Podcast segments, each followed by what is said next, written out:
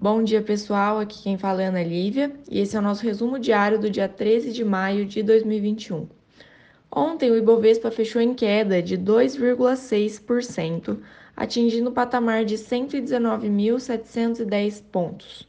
O dólar fechou a R$ 5,30, o S&P 500 a 4.063,04 pontos e o petróleo Brent cotado a 67,48 dólares o barril.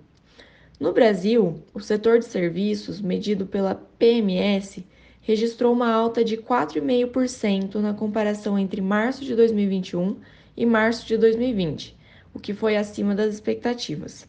Em relação a fevereiro, no entanto, as receitas contraíram 4%. Esse recuo decorreu, em grande medida, do aperto das medidas de distanciamento social para a contenção da segunda onda da pandemia. Hoje haverá a divulgação do IBC-BR de março, após surpresas com os resultados do varejo na semana passada e com o indicador mensal de serviços. As receitas de serviços contraíram em março, como reflexo do aperto das restrições de mobilidade.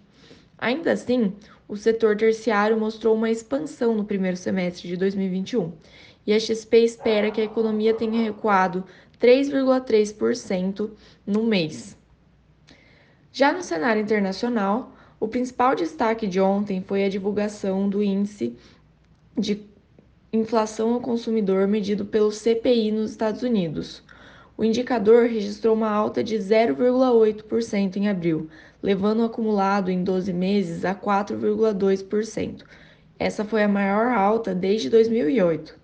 O resultado acima do esperado foi puxado principalmente por alta recorde no preço dos carros usados, que registraram alta de 10% no período, além de commodities e setores mais sensíveis à normalização de, da atividade, como hospedagem e passagens de avião.